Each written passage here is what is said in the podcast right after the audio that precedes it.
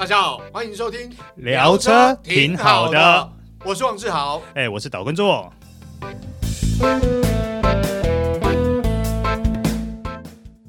大家好，欢迎收听这一集聊车挺好的，我是王志豪，哎，我是岛根座。哎，做个这个最近呢，其实我们看到一些新闻啊，呃，也不是最近啊，长久以来啊，自从所谓的这个。ADAS 系统推出以来，不管有没有到 Level Two 水准，然后陆陆续续都发生一些事情，然后看到一些驾驶人啊，或者是车主，好像在使用这样科技系统的时候出了一些问题。是是，其中包括了这个习惯不良啊。我必须说，这个东西应该叫做是。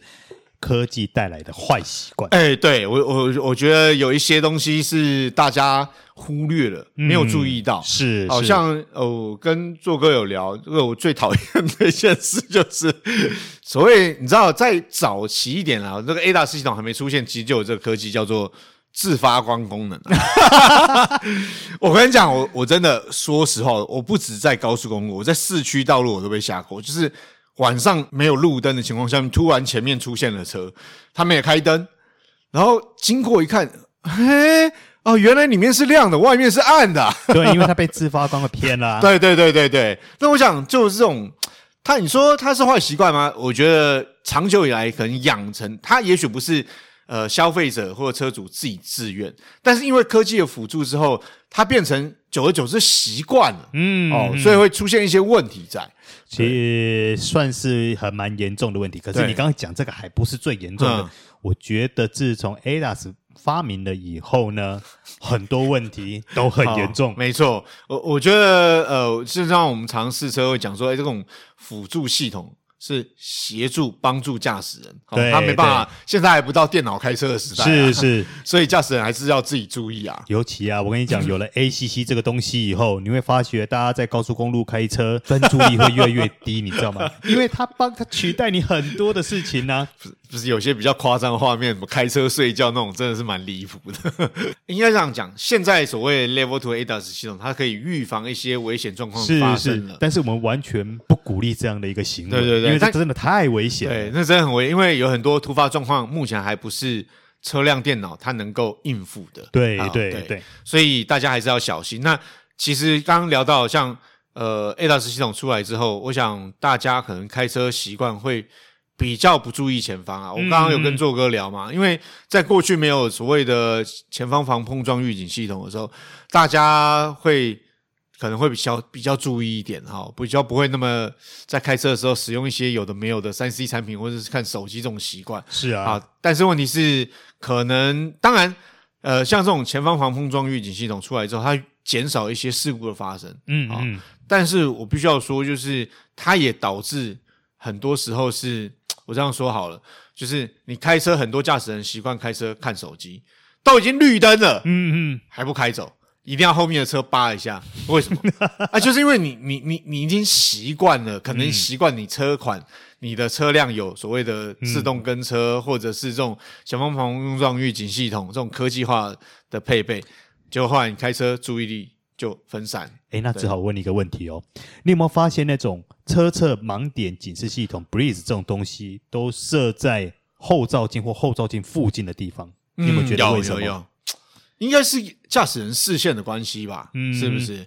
是啦，我自己的我自己的推论呐、啊嗯，因为他在后照镜附近的话，所以你的视线会。顺便带到去看一下后照镜，因为毕竟我们之前还是在强调这个东西叫做辅助系统，对对对，对，所以你不管要切换车道等等，你还是得要稍微看一下后照镜嘛。对。可是科技带来的方便就是这样，当你已经习惯了以后呢，你只会看到后照镜上面那个那个亮不亮，后照镜上面反映的什么，你根本也没在看。哎，对，很多时候呃，可能有些人变换车道的时候或转弯的时候。他已经先动作了，就是他已经先打方向盘了，然后发现了灯号亮的时候，他才觉得有问题了，对，他才会停住，或者是小心，或者是驶回原本的车道，是。对。那其实正确来讲，你应该是你在呃打方向灯之前，你应该先观察一下，然后打下方向灯，没确定没车再换车道，是是，而不是说你已经。打下方向灯，打方向盘之后再回头去看，是那纯呆机哦。是啊，那 Breeze 灯号只是辅助你，对对对对对，帮助你更确认你的车侧有没有在死角地方有没有车而已。当然了，比较先进的系统，像现在有一些就是它要回避，它要帮你拉回来，就是当你打方向灯，然后你没有注意你打了方向盘，然后发现盲点侦测，发现旁边有车款，它会帮你拉回来，对，它帮你拉回来。当然啦，这是科技帮忙，但是还是要回归我们驾驶的时候的习惯，就是你必须先知道你车旁边有没有别的车，你才能变换车道或转弯。嗯，哦，不要说你先动作之后才去注意。不然这个迟早都会有问题，因为你停得住，不代表别人停得住。是是啊，好，那下一个我们要提到科技的便利带来的坏习惯是什么呢？这个东西叫做 Auto Hold。哦，这个你就很有感，对对对对对，不是这个，我觉得这个坏习惯，这个呃，当然讲坏习惯是比较严重，但我我觉得希望大家要了解 Auto Hold 这个装置是协助驾驶人在某些情况下面可以。更加安全，包括了像斜坡的时候，是啊，斜坡起步的时候，有些车款呢，它没有配备所谓的呃上坡辅助系统嘛，嗯、好，那它可能就利用 Auto Hold，像我的车有用 Auto Hold。那问题是呢，你知道这种 Auto Hold 科技的产品，它未必完美，所以有时候你就算人没问题，可能车会有问题。没有啦，其实最怕最怕的是当，因为 Auto Hold 有个功能，就是说。你虽然是在呃手刹车的状态下，对对对，可是你开始轻含的油门，它发现说你车子准备要起步要走了，对，它会自动把它解除掉。对对对对对对。好，可是当你这样的习惯养成了以后，有一天当你开的车是没有 Auto Hold 功能的时候，没错，你要起步的时候你就忘了放手刹车了。对，没错，这种状况就在我目前所看到的例子上面，其实还蛮多的。呃，毕竟就是很多，我我就讲哦，现代人驾驶习惯。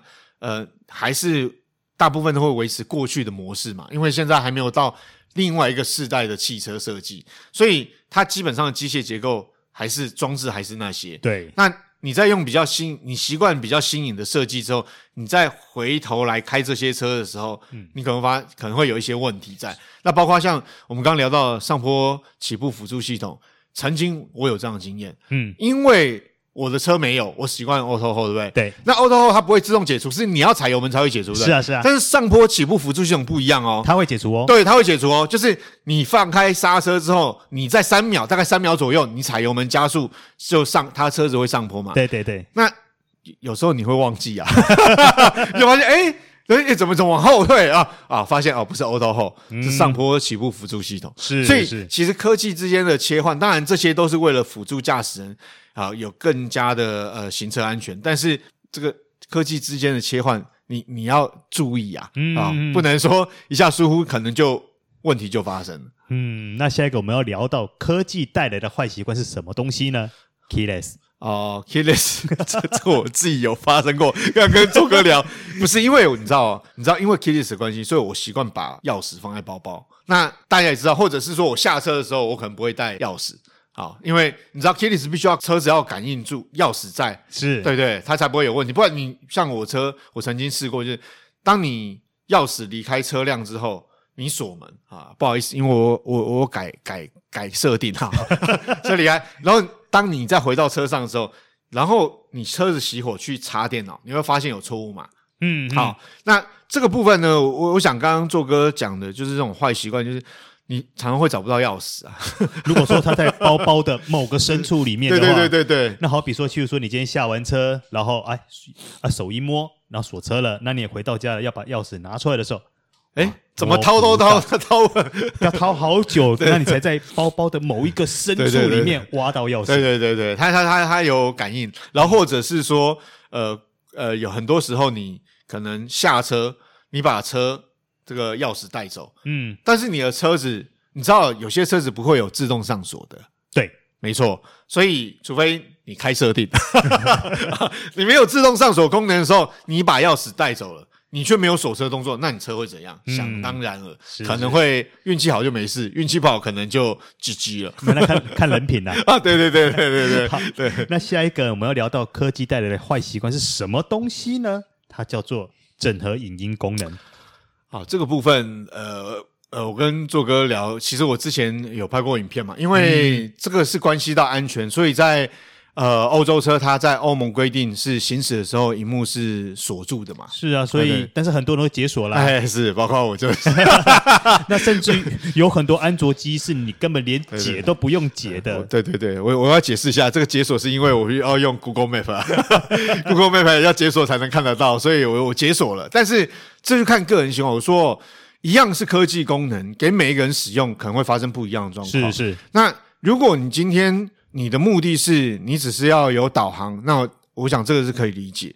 但是如果你是为了看影片、看影音，好，我们知道，呃，很多人因为中控台的荧幕影音系统是可以使用的，它在近摄功能之后呢，他可能会看 NBA，或看美国职棒大联盟，是 是是，所以在行车过程里面，其实这是有危险，非常危险的啊，尤其你用近摄功能，然后这边播放影片的时候。那很多人红绿灯的时候停下来就稍微看一下，欸、看到绿灯的都不知道。对对对对对对对对，会会有这种状况发生。甚至于开车的时候，呃，正好哎，呃，演到最精彩的时候，眼睛稍微瞄一下，瞄一下，对对对对对对。其实那对行车安全都是非常危险的。对我，我想科技功能是辅助啦，或者是。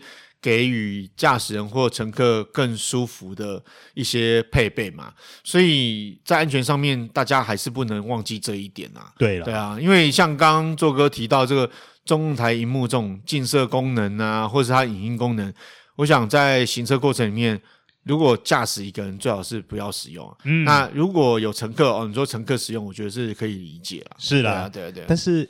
乘客是使用没错啊，但是驾驶者眼光会不会飘过去？哎、欸，对对对对对，所以呃，必须回头讲，就是当欧盟有这种规定，它也是有道理的。是哦，好，那下一个我们要讲的科技带来的坏习惯叫什么呢？胎压侦测器。哦、好，这个部分我我觉得有好有坏啊。当然，胎压侦测器的出现，就是它能够让驾驶人更放心的开车。对、哦，因为当你轮胎真的有问题的时候。他会通知你，是，但是你就忘了定期检查轮胎的这个习惯了。这个很重要，因为我想基本上呢，对于轮胎的保养，你需要定期去检查它的胎压。那一般来讲，我们就是比如说在五千公里啊换呃轮胎的时候啊掉胎的时候，或者是一万公里了哈。每个人习惯不一样，五千或一万。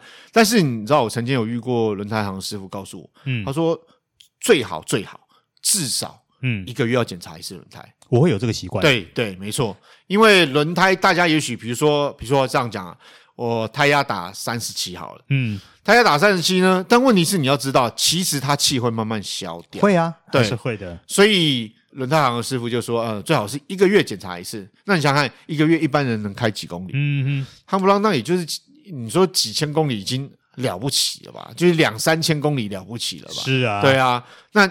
你说一个月检查一次，所以我讲，呃，如果比较好的习惯是像我自己，目前我就是车上放一个这个胎压计。哦，好，呃，诶，应该讲说电动打气机，嗯，我是放一个电动打气机，所以我固定呃，可能就是一个月至少一个月，我会去量一下胎压，打一下气，嗯，让它的胎压是固定的，嗯，好，不然的话，我我前阵遇到一个很特殊的情况，轮胎也没有找到钉子，但也不晓得为什么。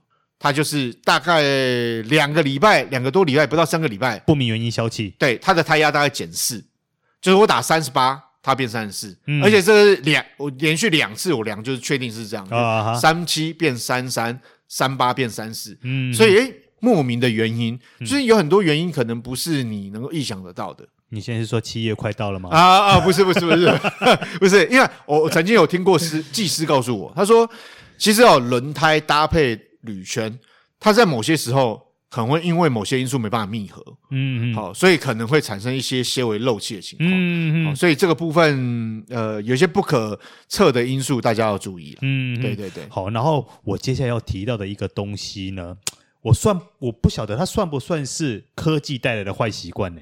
是什么习惯？自拍啊，自拍啊，你知道为什么会讲自拍吗？我我知，蛮信，你讲你我我我知道你为什么要讲。对对，我想我觉得你想的应该跟我一样，就是你左脚没事干呐。对对对。那有些人就把它翘到椅子上来了。有没有看过？有，我看过。